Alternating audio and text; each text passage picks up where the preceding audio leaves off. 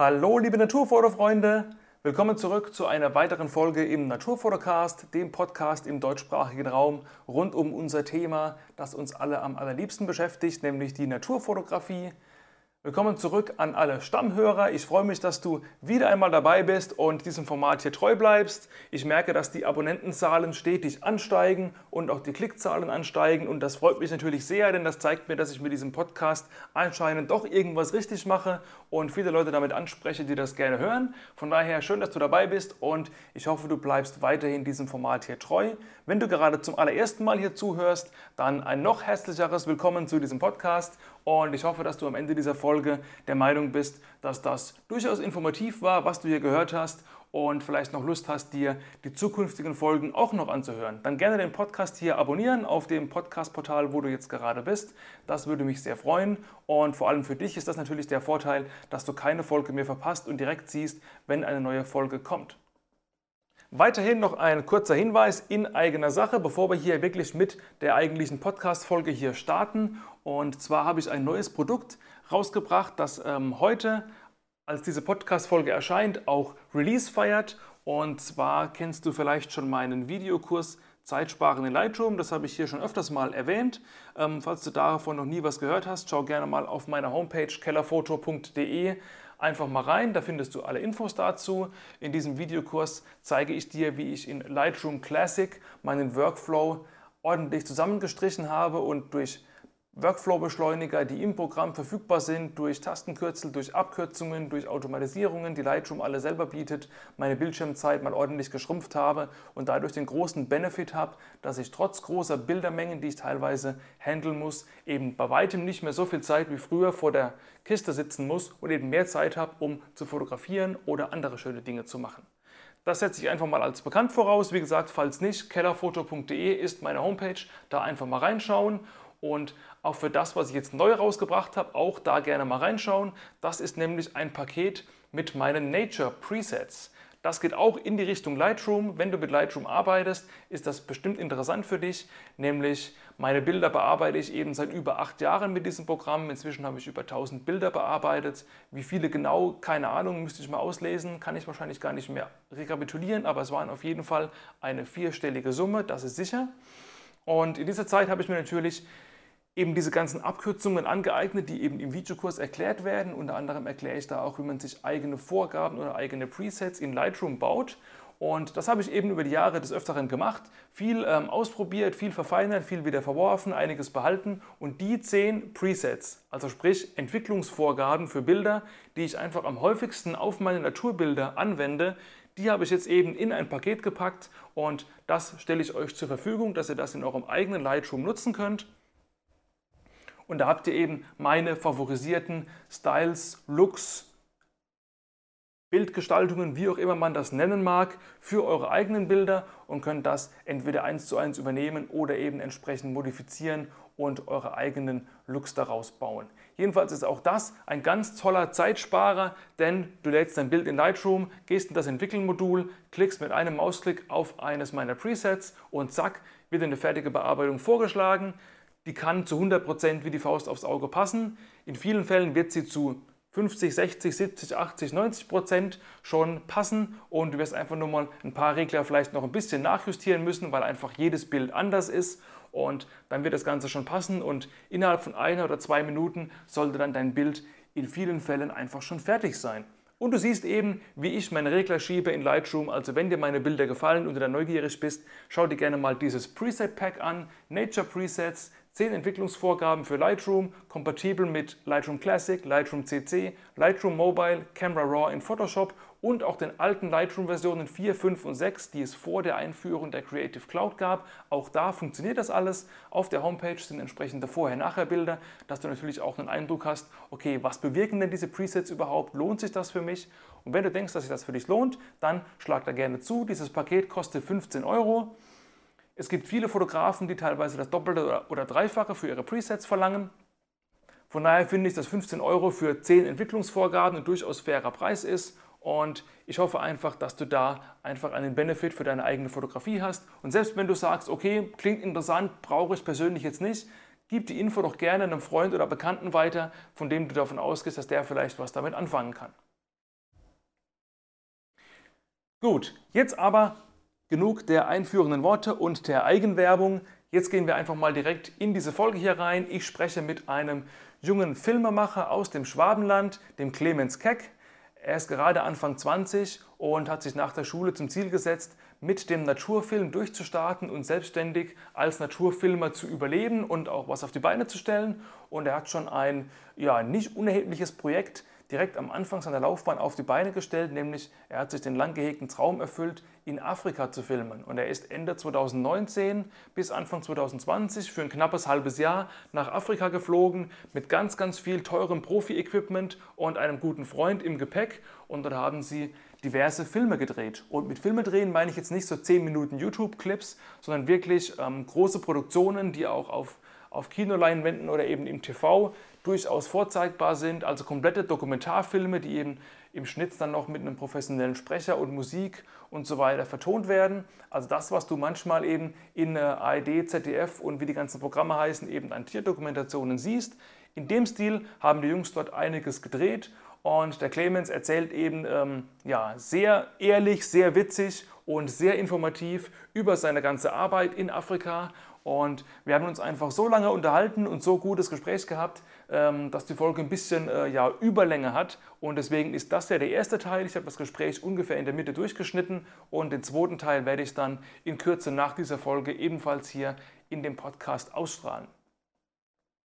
Ja, der Clemens ist ein cooler Typ, hat wirklich ähm, schön aus dem Nähkästchen geplaudert, was er da alles erlebt hat. Und das ist einerseits informativ für alle, die auch Natur fotografieren oder insbesondere auch filmen wollen. Und andererseits, selbst wenn du jetzt sagst, okay, ich bin nicht unbedingt der Filmer, ich will jetzt nicht wissen, wie man irgendwelche Kameras da bedient, hörst du trotzdem an, denn es ist einfach auch ähm, ja, sehr unterhaltsam und die Geschichten, die er dort erlebt hat, sind wirklich unglaublich. Also allein damit könnte man schon irgendwie ein Buch füllen ähm, oder eine Comedy-Serie drehen. Also wirklich haarsträubende Stories und viele brenzliche Situationen, aber eben auch viele total geile Situationen und ein super toller Blick hinter die Kulisse einer Filmproduktion.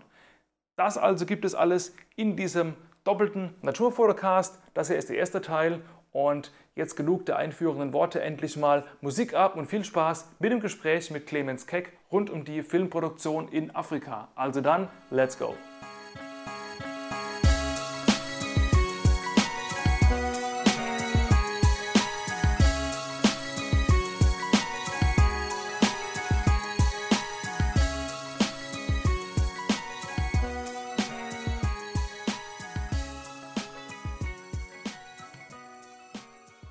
Hi Clemens, willkommen im Naturfotocast und vielen Dank, dass du dir die Zeit nimmst, hier mal reinzuschauen, beziehungsweise reinzusprechen, muss man eher sagen.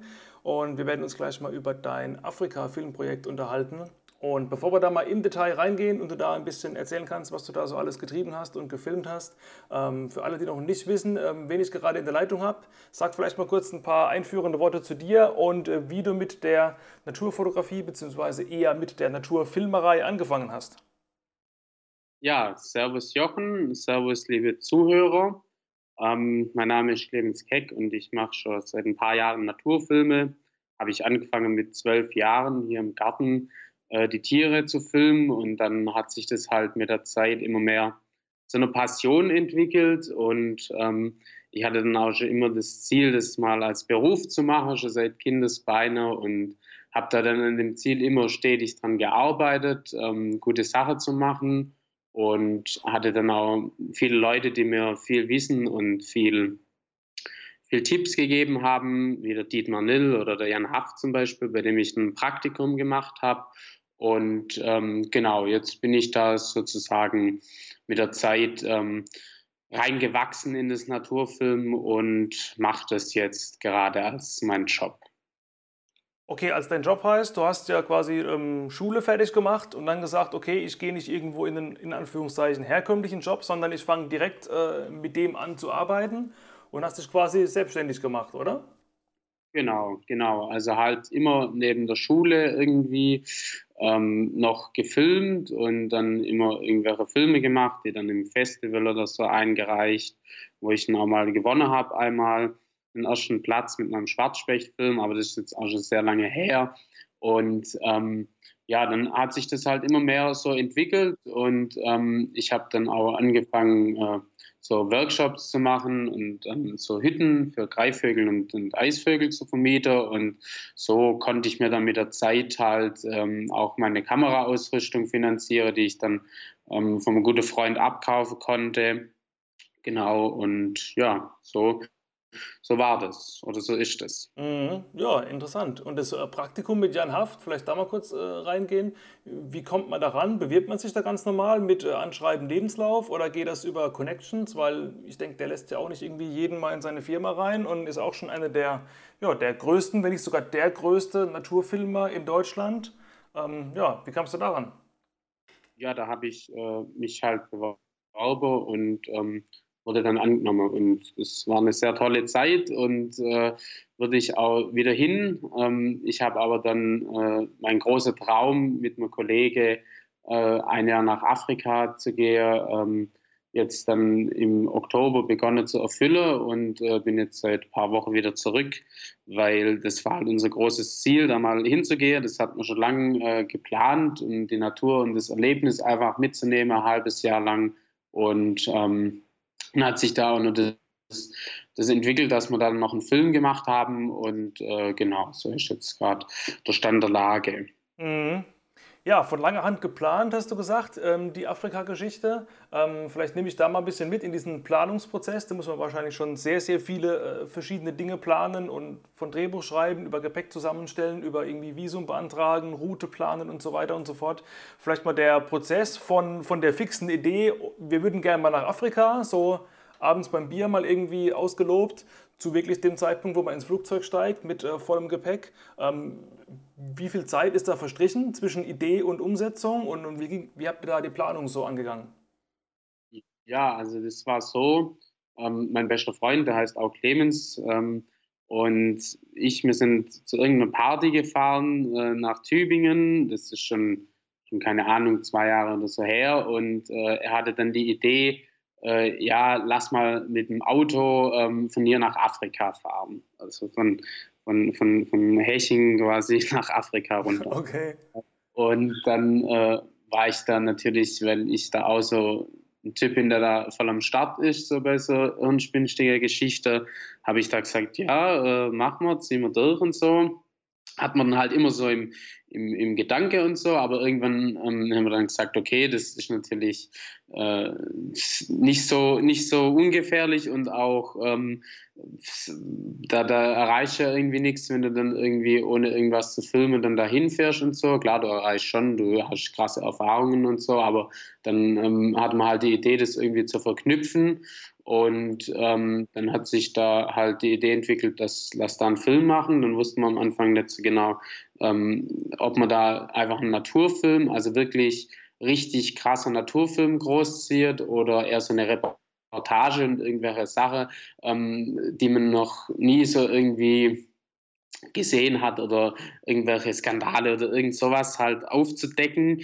Aber dann ähm, hat sich relativ schnell dann doch äh, das altbewährte, das Naturfilm durchgesetzt und äh, wir hatte dann die, wir haben dann gesagt, okay, jetzt sind wir hier und jetzt ähm, ziehen wir durch, jetzt geben wir 100 Prozent und äh, machen dann richtig gute Naturfilm. Also das hat man halt am Anfang irgendwie gedacht, das kriegt man da eh nicht hin, aber wir hatten dann halt viele gute Kontakte, wie der Florian Schott, ähm, dem ich da auch sehr dankbar bin. Das ist ein Regisseur vom ZDF, äh, der macht Sachen für Alte und so weiter. Der Alte, das ist so eine Krimiserie und den, mhm. den kann, äh, also den kannte ich und ähm, ja, dann sind wir mit dem in Kontakt und äh, er hat uns dann da, also er wohnt da nämlich, genau, das ist wichtig da dazu zu sagen, der Flo wohnt da ah, okay. und der hat uns dann quasi auch geholfen mit dem Auto und so und mit solchen Geschichten halt, wenn du da halt irgendwie mit 20 zu zweit nach Afrika gehst, da weißt du natürlich nicht, was auf dich zukommt irgendwie und ähm,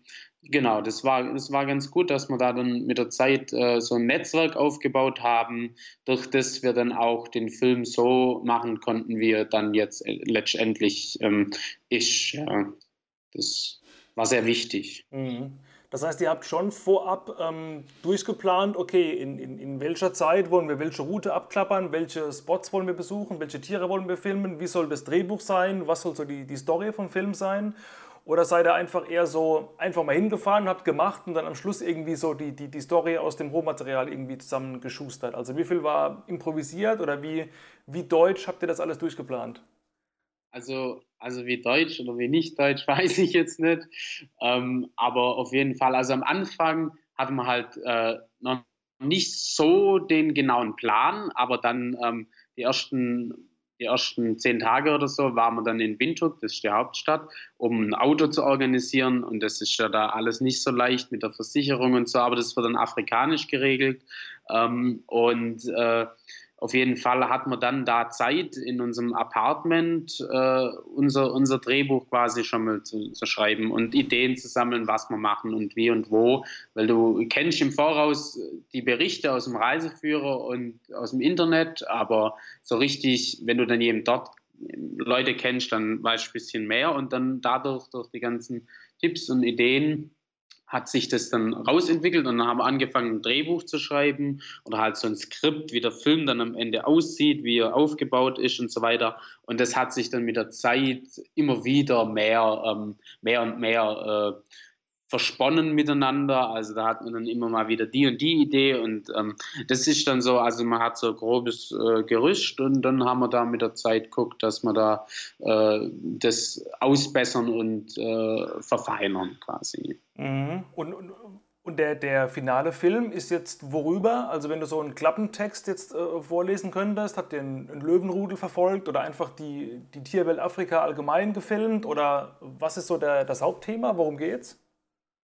Hm, also es geht darum, ähm, dass wir quasi durch den Film äh, quasi so führen. Äh, also man sieht uns da auch uns beide im, im, Film, aber jetzt nicht so wie so, genau das war uns nämlich ganz wichtig, dass der Film nicht so wird wie so ein Roadtrip-Film äh, oder sowas, wie man es ja zigmal schon im Internet gesehen hat, sondern wirklich der Schwerpunkt wirklich auf geile Natur und geile Bilder. Also das, das ist der Schwerpunkt vom Film so.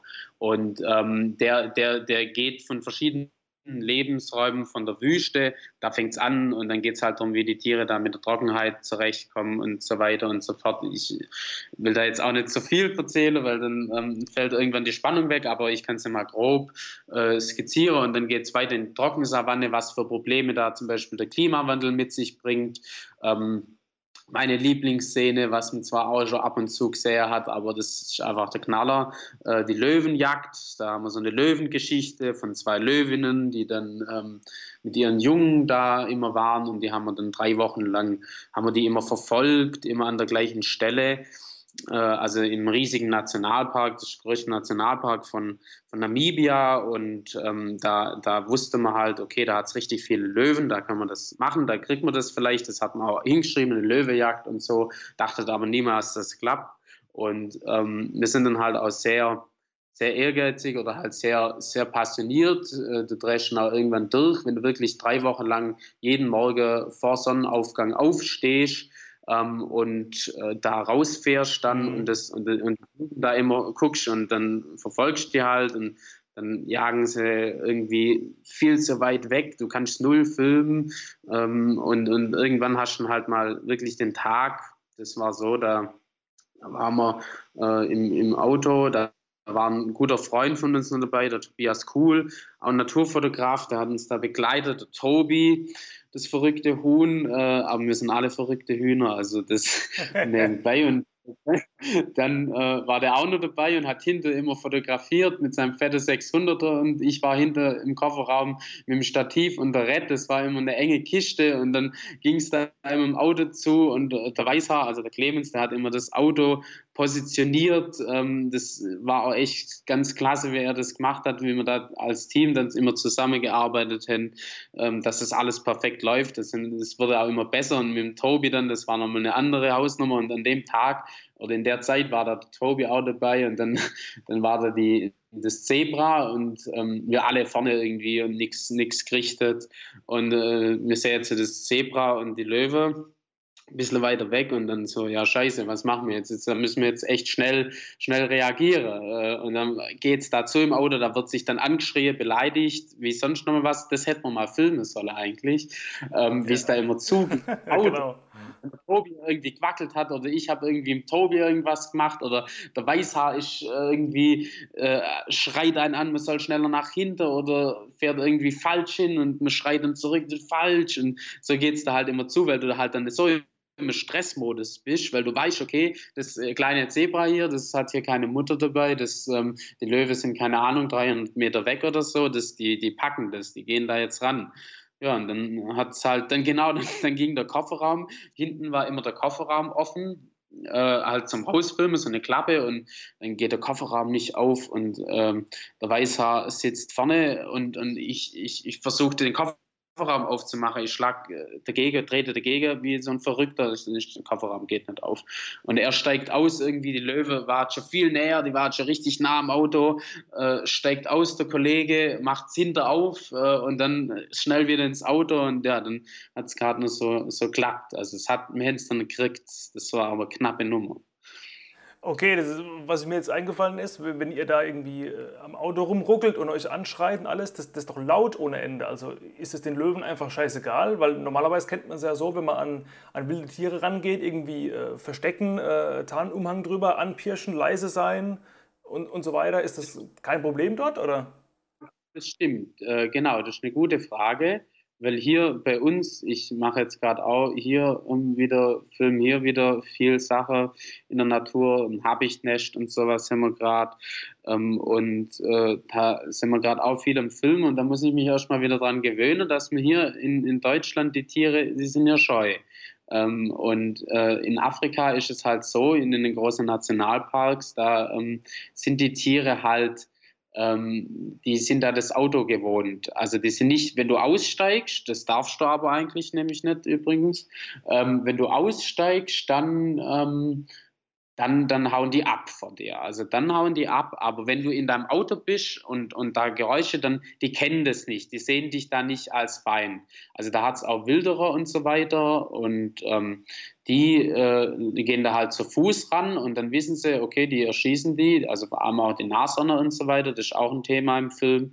Ähm, und im Auto geht es eigentlich. Also es kommt darauf an, wenn, wenn man jetzt irgendwie irgendwelche Special-Vögel oder irgendwas so filmt oder irgendwelche Schlange und Chamäleons oder so, wo man da dreht, dann da muss man sich dann schon auch gut verhalten, also kann da nicht rumschreien und so. Aber jetzt im, im Auto, wenn da jetzt irgendwie in der Savanne dann irgendwas gefilmt wurde, also wir hätten es ja nicht durchgehend angeschrien, manchmal war es schon mal laut, aber das macht den Tieren nichts. Nee.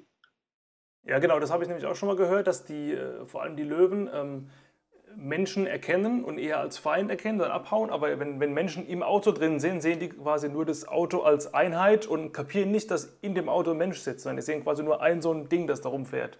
Und deswegen haben sie da genau. keine, äh, keine Schiss davor. Ähm, wenn du sagst, die sind Autos gewöhnt in dem Gebiet, sind es dann auch die Nationalparks, wo, wo ich zum Beispiel nicht jetzt einfach Tourist wäre und sage, ey, ich will mal so eine Fotosafari da buchen vor Ort, aber dann auch die, die Touristen-Trucks da durchfahren, oder? Auf jeden Fall. Also ähm mein Bruder und ich, mein Bruder war auch da, wir wollen vielleicht auch in Zukunft, in naher Zukunft mal so Fototouren da machen, weil wir uns da ganz gut auskennen mittlerweile, wie das da alles läuft und so. Ähm, und da gibt es auch viele Leute, die das da anbieten. Wir kennen da auch Leute, die das machen. Ähm, aber das, das Ding ist, das ist, es gibt verschiedene Gebiete, wo wir warten. Wir warten ja nicht nur in Namibia, wir warten auch in Botswana und Zimbabwe. Und äh, in Botswana kann ich nur sagen, da waren wir einen Monat ähm, da war halt gar nichts mit Tourismus. Da war es wirklich, ähm, das sind echt die krasse Geschichte. Das war so eine richtige Expedition und das ist so, so eine, das war echt krass. Ähm, auf jeden Fall, aber da ähm, in Namibia hat es schon äh, auch, auch einige Leute immer, aber jetzt nicht, also ja, es kommt auch immer auf die Zeit an. Also es gibt Zeiten, da waren gar keine Leute und ähm, es gab Zeiten, da gab es richtig viele. Ähm, das Gute ist immer, wenn die Leute dann irgendwas, die, die sehen dann was und dann halten die an. Und wenn da irgendwie ein Auto steht oder mehrere, dann weiß ich, okay, da, da muss irgendwas, da ist irgendwas Spannendes. Ähm, was natürlich auch manchmal zu Behinderungen führen kann, wenn du da filmen willst. Also ähm, wir haben zum Beispiel mal äh, für, für, da musste man Aufnahme ähm, machen und die dann abgeben. Und ähm, da hatten wir ein bisschen Druck, weil man da noch keinen Leopard hatte zu dem Zeitpunkt. Und dann war da irgendwie ein Leopard und dann in mir hinten entdeckt, äh, der Weißhaar fährt irgendwie 100 und äh, irgendwo anders hin und schreit, da ist ein Leopard, sieht den aus dem Augewinkel, das war echt krank. Mhm. Und dann äh, dann, dann sind wir da ein Leopard, filmet, filmet, wartet, bis er aufsteht, bis er mal ewig da sitzend hattet. Und dann ist er aufgestanden irgendwann und läuft los und dann in dem Moment kommt lauter Autos. Und das ist dann, da muss dann manchmal auch echt Gas geben, irgendwie rückwärts, richtige Harakiri-Aktion, dass dann irgendwie der kein Auto im Bild ist oder so. Genau. Ja. Okay, wenn du jetzt eben äh, eben gesagt hast, ähm, ihr hattet Druck und musstet noch irgendwie einen Leopard shooten und Aufnahmen abliefern. Ähm, also habt ihr den Film quasi im, im, Auftrag von einem, keine Ahnung, Fernsehsender, Produktionsstudio gemacht oder habt ihr quasi einen, einen eigenen Film gemacht, den, den, ihr machen wolltet, ohne irgendwie externe Einflüsse und, äh, oder beides? Oder also wo kamen die? Also nee, ja. da hatten wir, man hatte, man hatte zwei, zwei Auftragssachen ähm, und die haben wir dann gemacht äh, und konnten nebenher noch unseren eigenen Film machen. Äh, das war gut. Äh, unseren eigenen Film, den, den hatten wir äh, eigentlich geplant, dass wir den ähm, jetzt in Deutschland, wenn wir wieder zurückkommen, der ist jetzt fertig geschnitten und so weiter, vorführt, in Bayern und Baden-Württemberg, in Hallen äh, und so. Also mit vielen Leuten und Eintritt und so weiter dann, dann hätten wir da auch so wie man das kalkuliert hatte, äh, so unsere Kosten ganz gut wieder drin und ein kleines Plus. Ähm, aber das, das geht jetzt nicht, weil. Ja, weil ähm, Corona jetzt kam, ne? Corona, Corona schlägt zu überall. Äh, und jetzt müssen wir da gerade irgendwie eine andere Methode finden, wie man den Film irgendwie vermarktet kriegt. Also unseren eigenen, weil das ist schon unser Herzstück. Ähm, genau, und der ist jetzt, der ist jetzt fertig geschnitten, denn ähm, haben wir locker drei, drei Wochen in richtig intensiver Arbeit, äh, der Weißer und ich zusammen geschnitten. Und ähm, der, du musst Color Grading machen und so weiter, das ganze Zeug. Ja. Und jetzt, jetzt müssen wir gerade einen Text schreiben für den Film noch. Also er ist fertig geschnitten und auch Musik und so ist äh, alles gut. Aber äh, jetzt muss halt nur der Text her. Das ist auch eine sehr anspruchsvolle Aufgabe. Das machen wir jetzt gerade. Und ähm, dann äh, lassen wir den von jedem besprechen, vom Schauspieler äh, der den dann für uns bespricht äh, und dann ist er fertig, genau. Ja, okay. Und von, also von was habt ihr dann jetzt, äh, also jetzt finanziell gelebt in der ganzen Zeit in Afrika? Also habt ihr da irgendwie einen, von dem Auftraggeber, wir müssen jetzt nicht sagen, wer es ist, ja, ist ja ohnehin wahrscheinlich mit Verschwiegenheit und so, ähm, habt ihr da irgendwie einen Vorschuss gekriegt oder habt ihr quasi von, von Ersparnissen gelebt und jetzt gehofft, dass ihr es im, im Nachhinein jetzt mit Vermarktung wieder reinkriegt von eurem Film? Oder irgendwie muss man ja sechs Monate über die Runden kommen da unten. Ja, genau. Ähm, also das ist so, du äh, kriegst das dann erst, wenn der Film dann fertig ist. Ähm, und das dauert manchmal, also das dauert bei jedem Film äh, ein bisschen. Also das da, mir hatte da schon, also mir hatte die Finanzierung da schon äh, vorher auch geregelt, durch halt unsere Ersparnisse und ähm, durch, also ich habe halt viele Ansitzhütte und so weiter und, und, und, Workshops oder, oder auch, wo man halt mal Geld verdient hat, hat man halt ähm, das Geld beiseite äh, gelegt. Mhm. Dann waren wir in der Firma äh, beim, beim Jobber, der Weißer war beim Daimler, hat da ähm, nur, nur gut Nachtschicht und solche Sachen haben wir dann noch gemacht und dann hat man sich da halt dadurch das dann erstmal vorfinanzieren können. Ähm, das Fatale war dann halt, was uns dann wirklich äh, auch in, in eine finanzielle Notlage getrieben hatten. Wir hatten eigentlich alles außer weit durchplant, aber uns sind halt insgesamt, äh, hatten wir am Anfang ein Auto gekauft, so ein alter Land Rover, der hat uns aus sieben Wochen oder sechs Wochen durchgehalten. Und dann verreckt er dir halt irgendwann Mitte in der Wüste, du stehst da irgendwie ohne nichts, Mitte in der Pampa, wirklich, das ist echt eine kranke Situation, dein Auto explodiert. Ähm, du stehst dann da, du weißt, okay, scheiße, du hast ja deine ganze Kamerasache im, im Kofferraum, äh, im Auto ähm, das ist sauteuer, die, jederzeit kann dich jemand überfallen. Das ist ja nicht so, dass der Friede, Freude, Eierkuchen wie hier, ja. da passierte das wahrscheinlich nicht, aber in Afrika, ähm, in bestimmte Ecke und so weiter, ist das schon krass. Und ähm, dann äh, gibt es halt immer wieder richtig hilfs hilfsbereite Leute und das ist auch wirklich ähm, faszinierend, wie die Leute da drauf sind. Ähm, also wir hatten bei unserem zweiten Auto, da waren wir im Okavango-Delta, das war auch eine richtig unfaire Geschichte von unserem Vermieter. Der hat uns da richtig über den Tisch gezogen, weil das zweite Auto hat man dann, hat man dann ge, ge, ge, geleast, also gemietet, mhm. ähm, weil einen Kauf wollten wir nicht mal riskieren und es war dann auch alles versichert anscheinend. Ähm, Afrikas heißt der Typ, mietet dann niemals ein Auto. Ähm, richtig das Arschloch der Typ gewesen hat gesagt, es ist alles versichert und so weiter. Und dann mir steht, und mir steht Mitte in Botswana, wir waren auf dem Weg zur Schreiseeadler, haben einen Schreiseeadler gefilmt vom Boot. Wir hatten da einen Fischer, der ist mit uns da raus fünf Tage, das hat man mit dem ausgemacht, fahrt aus dem Okavango-Delta raus, müsste 400 Kilometer dahin fahren. Nach 100 Kilometer auf einmal, okay, das Auto ähm, gibt kein Gas mehr. Ähm, dann sofort angehalten und ähm, dann äh, prüft, was los ist. Kein Empfang, 40 Grad, Mitte im Nirvana. Hat, in Botswana hat es überall wilde Tiere. Da ist es nicht so wie in Namibia. In Namibia sind die Tiere in, in Nationalparks und so weiter. Da ist null mit irgendwelche, also das sind überall Elefanten, Löwe, weiß was ich so. Okay. Ähm, dann stehe ich da und äh, ja, dann ist der Auto ähm, mal wieder kaputt. Das zweite, du bist richtig durch und dann kommt irgendwann jemand und der schleppt dich einfach 300 Kilometer lang ab. Ähm, das wird in Deutschland nie jemand machen. Und äh, der Mann, der war mit seiner Frau beim Familienfest in Simbabwe, der war schon richtig weit gereist und richtig fertig eigentlich. Und mir sage der, du kriegst so und so viel. Das war für den relativ viel Geld, weil die Leute, die verdienen da echt äh, viel weniger als hier in Deutschland, vielleicht 100 Euro im Monat. Mhm. Ist ein guter Lohn.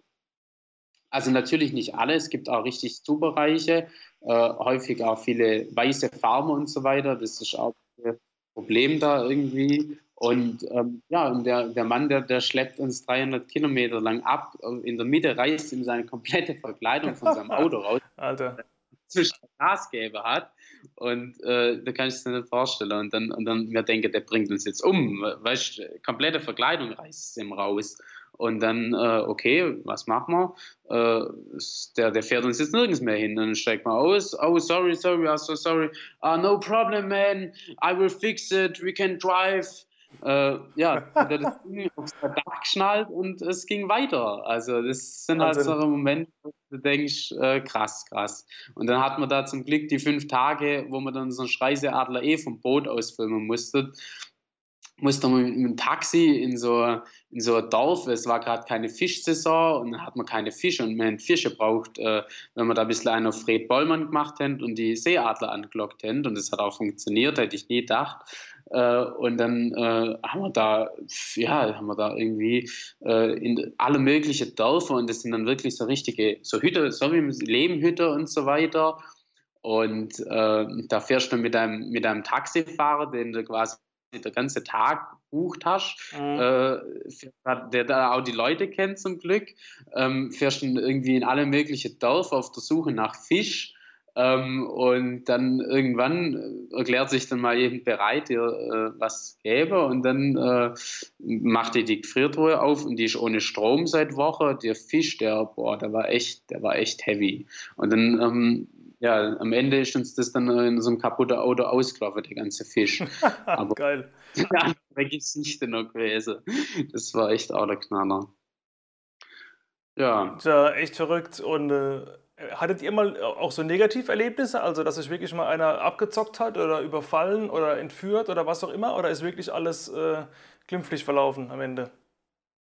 Also, wir waren halt die ganze Zeit sehr vorsichtig weil halt die ganze Ausrüstung ist halt scheiße teuer ja. und es ist so alles, was, was wir haben, so ähm, da ist unser ganzes Erspartes und so weiter drin. Also, und das brauchen wir auch. Also, da haben wir immer gut drauf aufpasst. Aber nichtsdestotrotz hatten wir eine neue GoPro und war in der Stadt und äh, der Weiße hatte so ein Täschchen, da war die drin und da war dann halt irgendwie, äh, steige dann in das Taxi viel zu viele Leute ein, die sitzen dann aufeinander drauf und äh, sitzt da wie in so einer Sardinebüchse. Ja. Äh, dann steigst du aus und bemerkst, oh, die GoPro ist weg.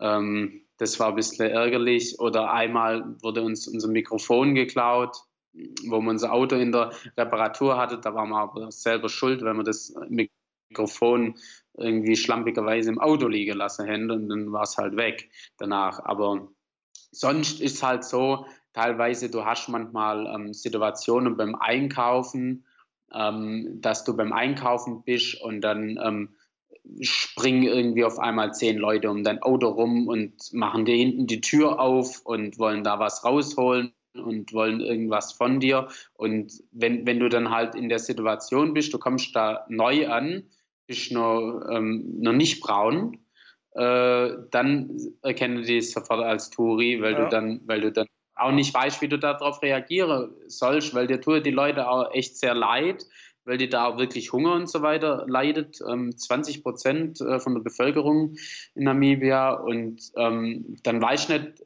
dann gibst du ihnen immer was und so, aber das, das endet dann halt in dem Ganze, dass du dann immer mehr Leute quasi um dein Auto versammelst, regelrecht und äh, dir geht dann halt irgendwann echt mal, äh, ja, da denkst du halt irgendwann mal, okay, wir haben jetzt eine teure Sache im Auto, jetzt müssen wir hier mal einen Riegel vorschieben. Und, und da musst du halt irgendwie Präsenz zeigen und das irgendwie, dass dir sowas nicht passiert, dass du nicht ausgeraubt wirst, weil wir hatten so viele Leute getroffen, wir haben uns auf dem Campingplatz haben wir immer übernachtet, ähm, die ganze Zeit im Zelt, das war auch so eine Sache, ein halbes Jahr im Zelt. Ähm, und da hat man viele Gespräche immer abends am Lagerfeuer und so weiter mit anderen Leuten und äh, ja, keine Ahnung, locker fünf oder so wurde da schon ausgeraubt, währenddessen sie hier auf, auf Tour war und wir wundern uns, dass uns das nie passiert ist, aber wir haben uns dann halt auch irgendwann richtig verhalten. Und äh, dann, dann geht das eigentlich klar. Ja, aber das, gerade das richtige Verhalten stelle ich mir halt schwierig vor, weil du sagst, die, die Leute kommen irgendwie zu zehnt in euer Auto, machen das Auto auf und so. Ähm, also nicht, weil sie euch ausrauben wollen, sondern weil sie euch quasi anbetteln im Sinne von, ey, gebt uns auch mal was, ihr, ihr reichen weißen Männer so ungefähr. Aber die Stimmung hätte ja auch umschlagen können. Die hätten ja auch irgendwie, keine Ahnung, äh, Machete aus dem Kittel ziehen und sagen und so, und jetzt gibst du mir mal was, ob du willst oder nicht. Also ich hätte irgendwie extrem zurückhaltend reagiert und gedacht, ey, nehmt alles, was ihr wollt, aber Hauptsache ihr bringt mich nicht um, weil du kannst ja die Leute irgendwie gar nicht einschätzen. Ja, ab, also, das machen die eigentlich nicht. Also, also die bringen einen jetzt nicht gleich um. Also das, das, es gibt so Leute, ähm, aber so jetzt. Ja, also ja, aber, aber, Ding, aber, aber, woher weißt du das, weißt du? du, du wenn du neu da ankommst, du kennst die Mentalität nicht so und. Nee, das weiß ich nicht. Und die Leute, wo uns dann immer auch besucht haben, die haben dann auch immer gesagt, okay, wir gehen jetzt zum Einkauf. Genau, und einer muss immer im Auto bleiben. Das ist natürlich die goldene Regel. Ja. Also das ist äh, der größte Fehler, den die Leute immer machen. Ähm, dann geht sie zu zweit zum Einkaufen oder zu dritt, also das ist ja noch hohler. Und dann äh, stellt sie fest, okay, mein Auto wurde jetzt aufgebrochen und das ganze Zeug ist draußen. Gut, da muss halt immer, einer muss immer, also immer einem Auto. Das Auto ist nie außer Blick. Die Zelte sind immer an der Türe. Ähm, die Sitzlehne ist so nach hinten gemacht, dass du unseren Tresor von unserer Kameraausrüstung nicht aufmachen kannst, der mit einer mega fetten Kette verankert ist im Auto. Mhm. Also wir haben da halt die Sicherheitsvorkehrungen quasi drauf und die ganz gut klappt. Okay. Ähm, ja. Ganz teures Equipment, lass uns da mal kurz drüber sprechen. Also was, was konkret hattet ihr dabei an, an Kameras, an Objektiven, an Mikrofonen, Stativ? Äh, Speicherkarten, Festplatten, Laptop, keine Ahnung was. Kannst du da mal kurz aufzählen, was da so, also was für Equipment man braucht, um solche Filme zu machen? Ja, also ähm, wir, wir filmen mit, mit Red. Äh, also ich habe eine, eine Red, eine Red Epic. Ähm, die ist dann mit Teleobjektiv ausgestattet, mit V-Mount-Akkus, die halt auch echt teuer sind. So ein Red-Akku kostet 800 Euro. Ähm, okay. Was, was, was, was, was kostet die Red? Die ist ja auch sauteuer, ne? Ist ja schon eine Profikamera. Die Red ähm, von mir, die habe ich halt von einem guten Freund, habe ich die abkauft, gebraucht. Äh, sonst wäre die auch viel teurer für mich gewesen. Aber ähm, so wenn eine neue, jetzt eine neue Red, die ist ja jetzt auch schon ein bisschen älter, aber die macht nach wie vor Top-Aufnahme, also die ist schon auf einem guten technischen Stand. Äh, aber so eine neue Red kostet schon so mal 30.000 Euro locker. Wow, krass. Und da ist, da ist dann aber kein Zeug dabei. Also dann brauchst du noch einen Monitor, dann brauchst du ähm, Speicherkarte, die sind auch echt äh, nicht billig. Die Speicherkarte sind schlimm teuer, die Akkus sind teuer. Dann brauchst du verschiedene Mounts äh, wenn du dann Canon-Objektive hast und Nikon, dann brauchst du irgendwie zwei Mounts und ein Mount kostet dann auch wieder 400 Euro. Ähm, und so stückelt sich das dann halt gut hoch. Ähm, und, und Stative, äh, gut, da hat mir der Dietmar äh, zum Glück eins ausgeliehen, weil meins war zu dem Zeitpunkt kaputt. Und äh, Drohne hat man dabei, genau, das ist aber auch noch so eine Sache. Da hat uns dann äh, auch noch Leute ausgeholfen. Der Gamanda hat uns da nochmal seine Drohne ausgeliehen und äh, wir hatten dann unsere eigene Phantom, die war dann die Fernbedienung kaputt und, und das war dann voll die Krise mit der Fernbedienung von der Drohne und dann musste ich das irgendwie in Afrika hinkriegen, dass wieder deine Drohne funktioniert. Das war echt auch richtig stressig und belastend, aber es hat dann zum, irgendwie kriegt man es, wir haben immer gesagt, wir haben immer Probleme, aber irgendwie in Afrika löst sich irgendwie jedes Problem. Also du hast zwar ein riesiges Problem, aber irgendwie, es löst sich eh irgendwie. Also du musst dich dafür bemühen und dann hat es sich gelöst. Mhm. Und ähm, ja, Ding hat man nur so, so normale ähm, Kameras, DSLRs für äh, Zeitraffer und Fotos natürlich, Weitwinkel und Butter, ähm, also so ein Bonussack, genau. Ja. Jetzt muss ich mal eine ganz äh, blöde, naive Frage einschieben. Ähm, auch die DSLR-Kameras, die, die, können ja auch schon ganz gut filmen heutzutage. So. Was ist jetzt an einer Epic oder einer Red Epic so viel besser, dass man jetzt sagt, hey, wir brauchen so eine Kamera, warum filmst du nicht mit einer Spiegelreflex? Ähm, also verschiedene Sachen sind in der Kamera besser. Also erstens mal das gesamte Handling. Äh, du hast zum Beispiel einen viel größeren Monitor und so weiter, aber das sind jetzt nur so Kleinigkeiten oder die ist halt auch größer, du kannst es besser, besser handeln, aber das ist jetzt nur so ein kleiner Fakt. Äh, Zeitlupe kann die Kamera äh, 120 Bilder oder 300 sogar in, in normaler, äh, in HD, 5K, 4K, ähm, dann hat die halt bestimmte Bitrate, die man dann braucht, äh, wenn man irgendwie ähm, an irgendeinen Sender irgendwas zeigen will, dann braucht man bestimmte Bitrate von ähm, Kameras und äh, die sind halt auch sehr wichtig. Ähm, das mit der Bitrate ist ein sehr wichtiges Thema von der Farbtiefe. Äh, und, und wie gesagt, auch Zeitlupe gerade, das ist auch so ein Punkt. Ähm, da gibt es ja auch so Sonys und so weiter, aber die haben einfach nicht diese Genau, RAW, genau das nächste, die filmt in RAW.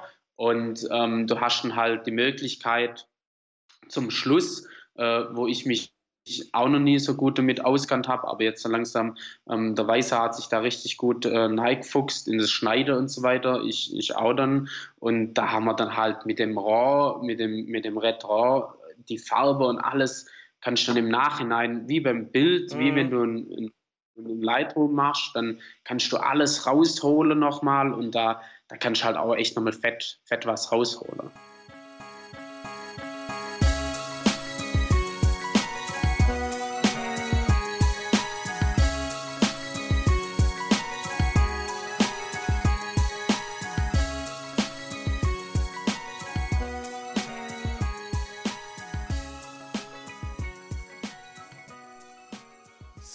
Dieses war der erste Streich und der zweite folgt sogleich. In Kürze wird auch der zweite Teil zu diesem Gespräch ausgestrahlt. Dann werden wir genau an der Stelle weitermachen, wo wir jetzt eben aufgehört haben. Und ich hoffe, es hat dir gefallen bis hierhin. Und wenn das so war, gehe ich stark davon aus, dass wir uns im zweiten Teil wiederhören. Bis dahin eine gute Zeit, Peace out und ciao und bis zum nächsten Podcast.